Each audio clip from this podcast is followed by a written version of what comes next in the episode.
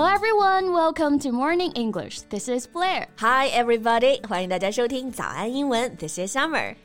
哎，我们的冬奥野生宣传员 Summer 怎么没在看比赛呀？I just can't watch it twenty four seven，也不能总是看比赛，对吧？I also need some time to to post Weibo and WeChat moments. Yeah, you got me. 作为 Summer 的好友啊，比赛都可以不用看了，因为看他的朋友圈就好了。You'll just be updated with everything you need to know for the game. 哎哎，有一点点夸张啊。My post only includes Chinese athletes. Yeah, that's what I said. Everything we need to know. okay, so do you know which game is my favorite? Mm, no, which one? The women's aerial freestyle skiing. 啊，徐梦桃的那场比赛，对不对？Yeah, yeah, that was just awesome. 是的。 三十一岁的徐梦桃四战奥运啊，终于在家门口拿下了金牌。I literally cried when I watched the game。太长脸了！那今天呢，我们就来跟大家聊一聊她的故事吧。在节目的开始，给大家送一个福利。今天给大家限量送出十个我们早安英文王牌会员课程的七天免费体验权限，两千多节早安英文会员课程以及每天一场的中外教直播课，通通可以无限畅听。体验链接放在我们本期节目的 show notes 里面了，请大家自行领取，先到先得。So, China's veteran Xu Mengtao claimed the women's aerial freestyle skiing gold medal at the Beijing 2022 Olympic Winter Games on Monday. 没错，本周一呢，中国老将徐梦桃在北京冬奥会自由式滑雪女子空中技巧项目中啊，摘得了金牌。嗯、那这里呢，我们看两个表达。The first one is veteran. Yes. Use veteran to refer to someone who has been involved in a particular activity for a long time. 也就是我们说的经验非常丰富的人，老将的意思。对，他参加的项目呢是 The Women's Aerial Freestyle Skiing，自由式滑雪女子空中技巧。那我们来看一下这个单词啊，Aerials。Aerial，它表示啊滑雪各种项目的空中腾跃，也就是空中技巧。嗯，拼写呢是这样的，A E R I A L，没错。Aerial，那自由式滑雪女子空中技巧啊，这个自由式大家就比较熟悉了，freestyle。不过大家比较熟悉的含义呢，可能是表示自由说唱，是不是？Yeah，你有没有 freestyle？但是在这里呢，表示是自由式或者是自由式的，像游泳里面的自由泳啊，也是用这个单词。freestyle. Yes. Since making her game debut in Vancouver in 2010, the four time Olympian finally fulfilled her yearning of winning a championship in the Beijing Winter Olympics. 是的。自从二零一零年在温哥华冬奥会上首次亮相以来啊，四战冬奥的徐梦桃是终于实现了在北京冬奥会上夺冠的愿望。Yes, fulfilled her yearning.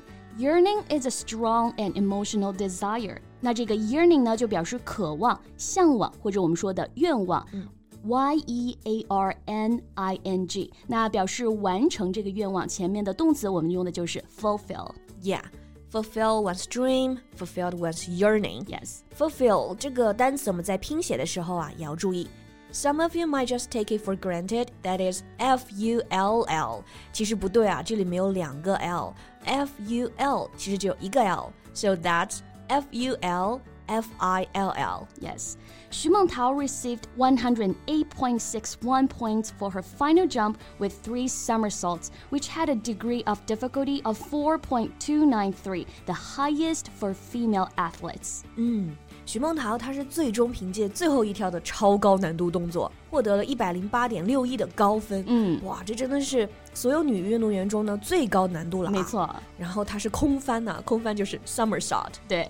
那徐梦桃看到分数之后啊，还一直不敢相信，一直在喊：“我是第一吗？我是第一吗？”Yeah, you are number one. You are Olympic champion. 嗯，那结果出来之后啊，赛场上呢也出现了非常非常让人感动的一幕啊。Yeah, I know what you're talking about. American athlete Ashley Cadwell ran to her and hugged her.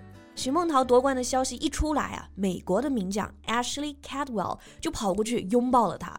是的啊，而且他还叫她淘淘，嗯，淘淘 Olympic champion，I'm so proud of you。Yeah, Ashley Caldwell being super excited for 徐梦桃 's gold is true sportsmanship. 对，我们说这才是真正的运动员精神啊，sportsmanship. Sports build community and bring people together. together。没错。那在赛后的采访中呢，淘淘也是特别的激动。可不得激动吗？太不容易了。The payoff of hard work may come late, but it will come for sure, she said emotionally. It's been a long journey, and I always have faith in myself. The payoff of hard work may come late, but it will come for sure. 这句话真好啊，说回报可能会迟到，但永远不会缺席。 这真的就是一位老将热血的追梦故事。没错啊，诶，那说到老将，其实除了徐梦桃之外呢，还有两位咱们的中国健儿也是四度征战冬奥，刘佳宇 and 蔡雪桐。Yes.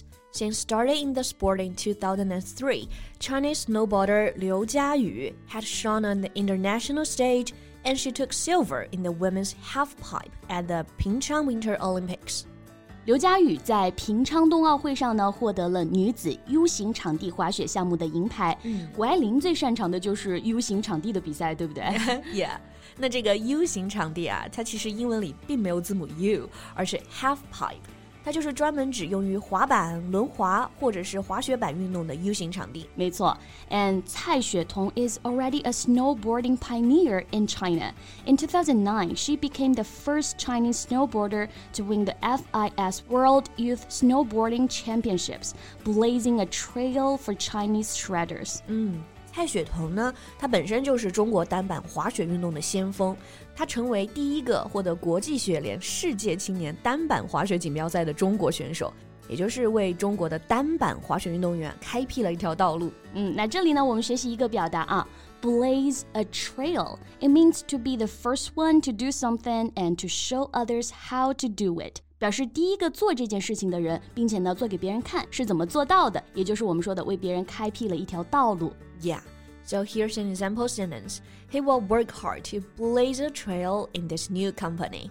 他一定会努力工作，在新公司杀出一条血路。Blaze a trail. Yeah. 而且不只有咱们国内的老将啊，国外同样也有征战奥运几次的老将了，是不是？是的，像荷兰呐、啊，速度滑冰有一位传奇人物，就是艾琳伍斯特，and Italian short track legend Ariana Fontana。 以及单板滑雪运动的历史最佳一代传奇肖恩·怀特啊。其实我们知道，参加冬奥会的选手普遍年龄都偏小，是不是？对，像这次的北京冬奥，涌现出了一大批零零后的优秀运动员，比如谷爱凌十八岁，苏玉明十七岁。相比之下，我们还是老将，我们是老将了啊。对。没错，所以这也让我们更加钦佩老将们的坚持了。能参加三届甚至是四届的冬奥会，十几年的艰苦训练啊，就为了给祖国争金夺银。嗯，那在节目的最后呢，我们也祝愿所有运动员们都能取得佳绩。最最重要的当然还是 take good care of yourself，不要受伤了。嗯，那我们今天节目就到这里啦。So thank you so much for listening. This is Blair. This is Summer. See you next time. Bye. 今天的节目就到这里了。如果节目还听得不过瘾的话，也欢迎加入我们的早安英文会员。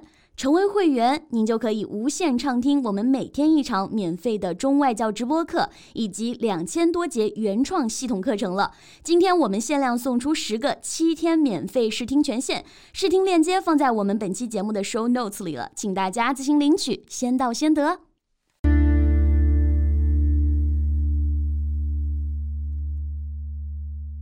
This podcast is from Morning English. 学口语就来早安英文。